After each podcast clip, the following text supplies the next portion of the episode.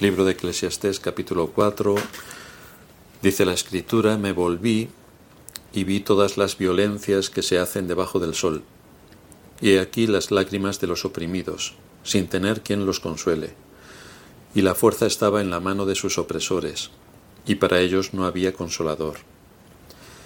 Y alabé yo a los finados, los que ya murieron, más que a los vivientes, los que viven todavía. Y tuve por más feliz que unos y otros al que no ha sido aún, que no ha visto las malas obras que debajo del sol se hacen. En nuestro último sermón sobre este texto estuvimos viendo que hay una serie de pecados que caracterizan como tal al ser humano. Estos pecados son el egoísmo, la soberbia y el orgullo. Esto es lo que reina cuando venimos a este mundo en nuestro corazón. Todos ellos alimentan la vanidad del hombre, le hacen querer ser el centro de atención y esto le lleva a despreciar al prójimo y busca ante todo su propia satisfacción. Y fue en base a esto que estuvimos viendo en primer lugar lo que Salomón observó. Entonces me volví, dice el versículo primero, y observé todas las opresiones que se cometen bajo el sol. Aquí hay, en primer lugar, actos de opresión por parte de los gobernantes, y así el libro de Proverbios se anticipa y avisa al príncipe, Proverbios 28, 16, al príncipe que es gran opresor, le falta entendimiento. De manera que Salomón pudo ver opresión por parte de los reyes y gobernantes de las naciones, quienes usaban su poder y autoridad para abusar de los ciudadanos. En segundo lugar, hay actos de opresión cometidos por los que tienen poder para ejercer esos actos. Así que el libro de Levítico en cuanto a la ley civil que tenía Israel, en el capítulo 19, versículo 13, dice, No oprimirás a tu prójimo ni le robarás. El salario de un jornalero no ha de quedar contigo toda la noche hasta la mañana. Así que Dios aquí estaba proveyendo para que hubiera un justo pago de acuerdo al trabajo realizado en el mismo día. Pero no solamente vimos lo que Salomón observó, también vimos, en segundo lugar, lo que Salomón pensó. Y viendo la situación de opresión que había y se zarnía sobre el ser humano, él comienza el versículo segundo diciendo, y alabé yo a los finados, los que ya murieron, más que a los vivientes, los que viven todavía, y tuve por más feliz que unos y otros al que no ha sido aún, que no ha visto las malas obras que debajo del sol se hacen. Así que Salomón nos dice que cuando él vio toda la opresión y cómo los oprimidos se veían indefensos ante sus opresores, pensó que era mejor estar muerto que vivir bajo esa clase de maltrato. Y por eso dice, felicité a los finados, felicité a los muertos, felicitó a los muertos. Y los felicitó porque en su alejamiento de Dios en el cual se encontraba en esta época, concluye que es mucho mejor estar muerto que vivir en un mundo de tanta opresión. Y en el versículo tercero llegó a pensar que había otros que estaban mucho mejor aún que los muertos. Así nos dice que tuve más por más feliz que unos y otros al que no ha sido aún, que no ha visto las malas obras que debajo del sol se hacen. Así que Salomón da un paso más y dice que el no nacido está mejor que el que ha muerto. ¿Y por qué llegó a pensar así? Porque pensaba que los muertos llegaron a vivir en este mundo y llegaron a ser objetos de la opresión. Pero aquellos que nunca han existido, evidentemente no tuvieron que pasar por esa experiencia. El que nunca ha vivido no ha sido expuesto a la opresión, ni sabe lo que es la opresión, ni sufre con el cuento que le cuentan sobre todo el cuento que nos rodea. Está exento de todo esto. Por eso dice que es el mejor de todos. Así que en nuestro último sermón estudiamos lo que Salomón observó, en primer lugar, y en segundo lugar lo que Salomón pensó. Pero hoy vamos a ver en tercer lugar lo que Salomón debió haber pensado. La utilización de los verbos es importante y no podemos pasarlas por alto. Lo que Salomón debió haber pensado. Desde luego, aunque se entristeció por todas estas cosas que estaban ocurriendo, Debió haber pensado en muchas cosas que la palabra de Dios enseña y cuál debe ser nuestra reacción bajo esos principios que se establecen en las Escrituras. Vamos a ver algunas de las cosas en las que debió haber pensado, si hubiera analizado todo lo que estaba ocurriendo a la luz de la palabra de Dios. Y también es una advertencia para nosotros, para no dejarnos arrastrar, como lo hizo Salomón, por un espíritu derrotista, pesimista y depresivo. Así que entre las cosas que él debió haber pensado, en primer lugar, tenemos que decir que debió haber pensado que la opresión es un atentado contra la ley y es tan grave que Dios lo toma como una afrenta personal.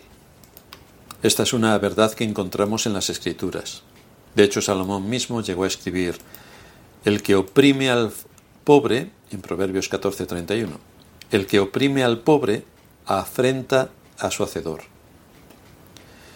Si el resumen de la segunda tabla de la ley de Dios es que amarás al prójimo como a ti mismo, esto nos muestra que Dios manifiesta una gran compasión para con aquellos que están siendo oprimidos.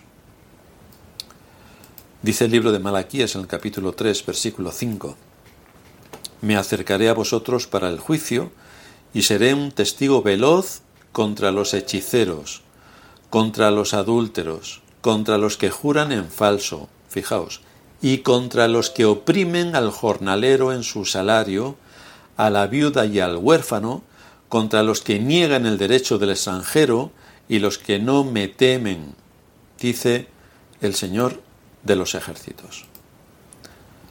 Así que la advertencia es bastante severa, es muy severa. Dios traerá su juicio, Dios ejecutará su juicio contra los opresores. Y aquí Da igual que los oprimidos sean conscientes de lo que están sufriendo, como es a lo que se está refiriendo Salomón, o que no sean conscientes de lo que están sufriendo, como ocurre en nuestra época, que gracias a la ingeniería social, nuestra civilización está siendo sometida y oprimida a niveles insospechados. Pero claro, como no se dan cuenta, parecen que viven en libertad, cuando son unos auténticos esclavos independientemente de si alguien es consciente o inconsciente de que está siendo oprimido, el opresor pagará por sus delitos. Es esto lo que afirma el Señor. Y esto es algo que Salomón debió haber pensado, y algo que debió manifestar para consolar a los oprimidos. Y esto es así por razón de que él estaba en una posición de autoridad para poder hacerlo. Era el rey de Israel y tenía un enorme poder. Así que Quizá podría haber hecho algo, pero no lo hizo. Salomón no era un don nadie que no tenía la capacidad ni la oportunidad. Todo estaba a su disposición para ejecutar justicia, para aplicar la justicia. Pero en vez de, en vez de actuar, se detuvo a disertar. Y disertó, disertó diciéndoles que mejor es que estuvieran muertos o que nunca hubieran nacido. Esto es animar. Esto es consolar, esto es alentar. Desde luego, ni ánimo, ni aliento, ni consuelo aportó Salomón con toda esta ah, disertación a la que llegó, porque no resolvía ningún problema. Simplemente les estaba diciendo, mejor es que te mueras. Debería haber actuado para proteger al pueblo de los opresores, porque él tenía poder para ello, pero no lo hizo. En segundo lugar, Salomón debió haber pensado que Dios es el libertador de los oprimidos y que a Él deben clamar. Debería haber guiado a su pueblo a la correcta adoración a Dios y a que clamasen a Dios, a enseñarles a clamar a Dios. Esta verdad también se nos enseña en toda la escritura, pero especialmente en los salmos. Dice el Salmo 9:9, Será también el Señor baluarte para el oprimido, baluarte en tiempos de angustia. Así que da por supuesto que en la vida de todo ser humano vendrán tiempos de angustia. Y en este caso, en la vida de aquellos que creen en Dios, aquí está su baluarte y su sostén, que no son como los impíos, no somos como los impíos, que no tenemos esperanza, no tenemos quien nos consuele, no tenemos en quien llevar nuestras cargas, porque nosotros los creyentes sabemos que sí. Yo estaré contigo, no te dejaré ni te desampararé. Jehová es mi pastor, nada me faltará. El Salmo 103 también apunta sobre esto en el versículo 6. Dice el salmista, el Señor hace justicia y juicios a favor de todos los oprimidos. Así que los creyentes deben saber que no están solos en esta batalla, que no deben tener un espíritu derrotista y que desde luego, utilizando bien la escritura, les evitará en muchas ocasiones, no en todas, pero sí en muchas, caer en la depresión, caer en las garras del gigante desesperación, como diría el libro del peregrino.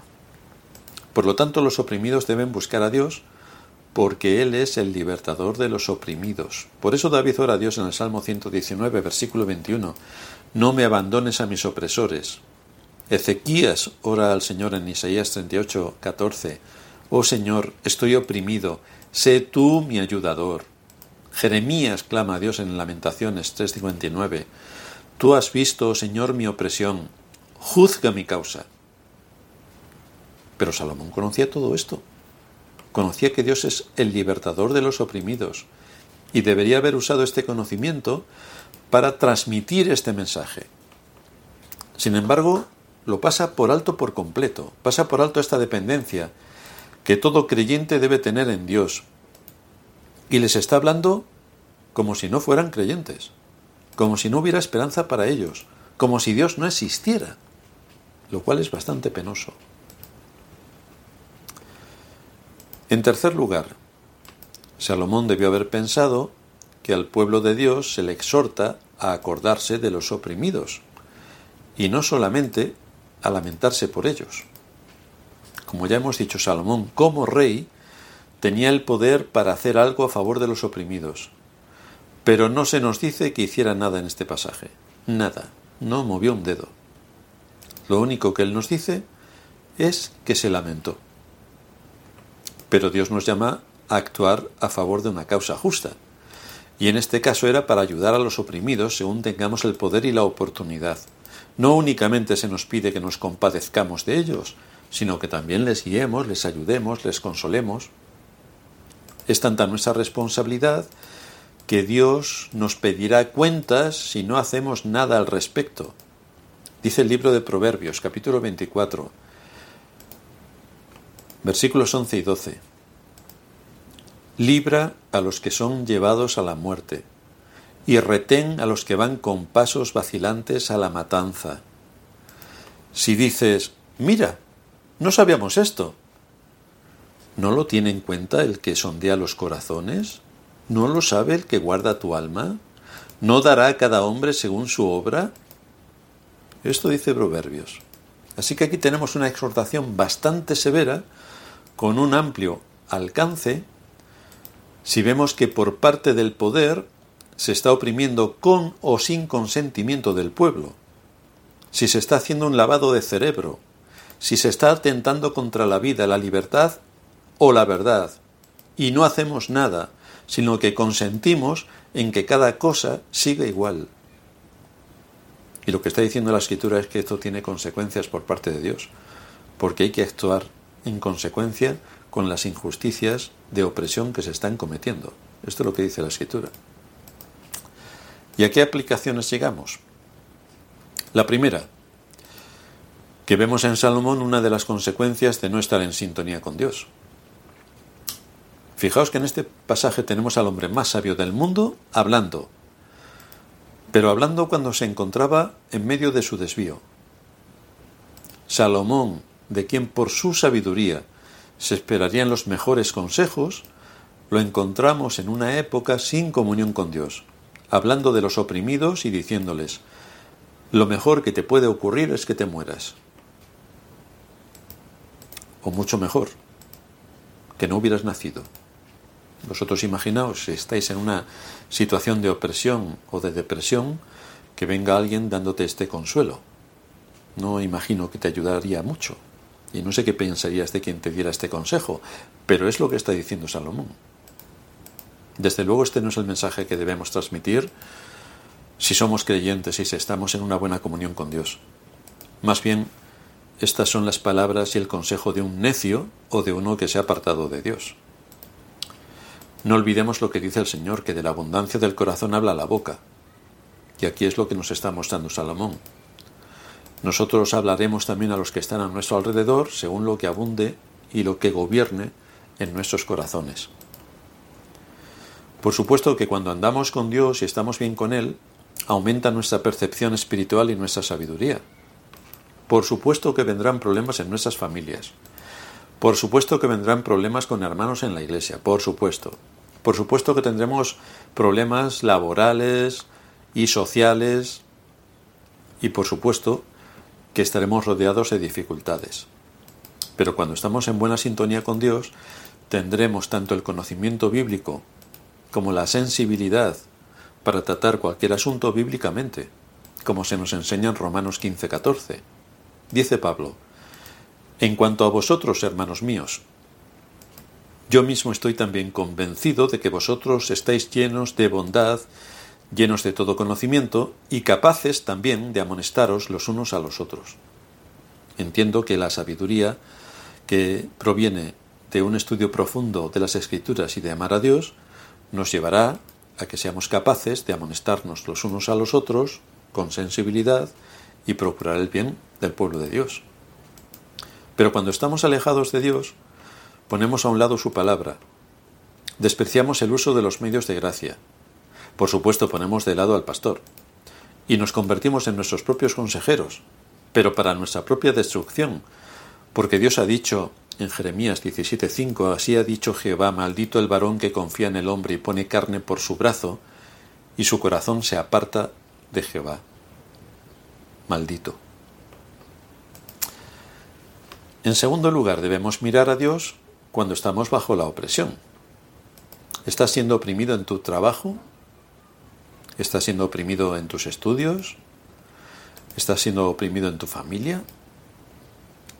¿Estás siendo oprimido por Satanás y sus ataques o sus tentaciones? ¿Cuál es la disposición que tenemos que tener en nuestro corazón cuando estamos en medio de esta situación? ¿Nuestro corazón nos oprime? Porque si sobre toda cosa guardada tenemos que guardar el corazón porque de él mana la vida y resulta que en vez de que mane la vida, mana la, mana la muerte, entonces nuestro corazón nos está engañando y nos está oprimiendo. ¿Qué tenemos que hacer en estos casos? Pues en estos casos evidentemente tenemos que orar al Señor. Porque no es un cambio de impresión lo que nos va a ayudar, no es un cambio de trabajo, sino Dios. Fijaos lo que el Señor dice en su palabra, en el Salmo 9.9 que hemos leído antes. Será también el Señor baluarte para el oprimido, baluarte en tiempos de angustia es decir, nuestra defensa, si estamos en comunión con Él. Ahora, si restringimos la comunión con Él, si porque estamos oprimidos entonces no oramos, porque estamos enfadados con nosotros mismos, no oramos, porque todo el mundo va en nuestra contra, no oramos, pues entonces es normal que caigamos en una depresión galopante, porque los medios de gracia no están siendo utilizados. Esto es como no comer. Tenemos muchas cosas que hacer, pero como no comamos, cuantas más cosas tengamos que hacer, menos haremos porque no estamos alimentados y no tenemos fuerzas. Así que tenemos una advertencia para no caer como hizo Salomón, no caer en que nuestra conducta evidencie una lejanía total de Dios, pensando, que es lo que se suele pensar cuando caemos en una depresión galopante, porque hemos olvidado los medios de gracia y porque pensamos que en el mundo no hay nadie más desdichado que nosotros, no podemos pensar que la única salida que tenemos es la muerte, o incluso pensar que lo mejor que nos hubiera podido pasar es no haber existido jamás, porque en cuanto pensemos esto debemos recordar que estamos insultando a Dios, que le estamos insultando. Y si recordamos esto, lo mismo nos retiene nuestro corazón para no decir este tipo de necedades. Nosotros existimos porque Dios así lo ha querido según su sabia voluntad. Y si estamos siendo oprimidos, recuerda que no estamos solos. El Señor es mi pastor. Por delicados pastos me pastoreará. Junto a aguas de reposo me guiará. Confortará mi alma. Pero esto lo hace cuando estamos en comunión con Él. Esto no viene de forma ah, en un contexto vacío, sino cuando estamos en comunión con Él. El Salmo 27, en el versículo 13, también nos dice, Hubiera yo desmayado si no creyese que veré la bondad de Dios en la tierra de los vivientes. Hubiera desmayado. Pero sé que Dios está conmigo y sé lo que me espera. Y el apóstol Pedro, ¿qué dice en su primera carta, capítulo 5, versículo 7? Echando toda vuestra ansiedad sobre Él, porque Él tiene cuidado de vosotros. Especialmente debemos recordar que tenemos a nuestro lado al consolador de los oprimidos. Al consolador. Dice Isaías 51:12. Yo, yo soy vuestro consolador. Una afirmación rotunda por parte del Señor. ¿Quién eres tú para que tengas temor del hombre, que es mortal, y del Hijo del hombre, que es como heno? ¿Ya te has olvidado de Jehová tu Hacedor, que extendió los cielos y fundó la tierra, y todo el día temiste continuamente del furor del que aflige, cuando se disponía para destruir. Pero ¿en dónde está el furor del que aflige? ¿Dónde está si es una criatura como tú? El preso agobiado será libertado pronto, no morirá en la mazmorra, ni le faltará su pan, porque yo Jehová que agito el mar y hago rugir sus ondas, soy tu Dios, cuyo nombre es Jehová de los ejércitos, y en tu boca he puesto mis palabras, y con la sombra de mi mano te cubrí, extendiendo los cielos y echando los cimientos de la tierra, y diciendo a Sión, pueblo mío eres tú. Pero esto es para nosotros. El Señor dice, pueblo mío eres tú. Así que no debemos dejar que los ataques de Satanás o el engaño de nuestro corazón nos lleven a una depresión tal que digamos, mejor no haber nacido. Porque insultamos a Dios con esas palabras, aparte de demostrar que somos unos necios extraordinarios. Así que tenemos mucho que hacer como creyentes. En primer lugar, asegurarnos de que nosotros mismos podemos encontrar en Cristo nuestro consuelo y nuestro refugio. Esto es lo que tenemos que tener claro. En segundo lugar, que estamos fuertes y sustentados en Él, que podemos identificar el peligro, porque tenemos los medios y los recursos para combatirlo. Si usamos los medios de gracia, continuamente, cada día. Pero también no solamente tenemos que mirar la situación en la que nosotros estamos para rehacernos y ponernos en pie y cumplir con nuestra labor en este mundo, sino que podamos también consolar a los que están oprimidos, que podamos alentarles, que podamos ayudarles a encontrar la salida, que no les apoyemos en su espíritu derrotista que les lleva a la depresión por lo mal que está el mundo o por lo mal que está su situación a causa de la opresión, sino que tengamos la sabiduría que en este caso no tuvo Salomón, y que pongamos en el corazón de aquellos que están oprimidos la esperanza en Dios, porque es Él quien consuela a los oprimidos, es Él quien se va a vengar de los opresores, es Él quien traerá justicia, es Él quien levantará a su pueblo, es Él en quien tenemos que confiar, porque a su tiempo obtendremos el fruto de esta disposición del corazón que en contra de todos los ejércitos del mal que atacan al creyente por todos los medios para hacerle caer, estos medios son los que mantienen nuestra fortaleza en medio de la opresión. Así que, sabiendo quién es Dios, que nos ha creado, que creó el mundo para que disfrutásemos de él, el pensar ojalá estuviera muerto es una afrenta contra nuestro Hacedor. Más bien tenemos que levantar nuestra mirada hacia Cristo y buscar en Él el sustento, la ayuda, el apoyo y el consuelo que ha prometido a los que le temen. Así que esta es nuestra enseñanza para hoy. Vamos a terminar en oración. Padre nuestro que estás en los cielos, gracias te damos por darnos esta exhortación a través de la escritura donde podemos ver cómo en general el ser humano tiene un espíritu derrotista y cuando vienen todas las cosas de frente se hunde en sus propias miserias.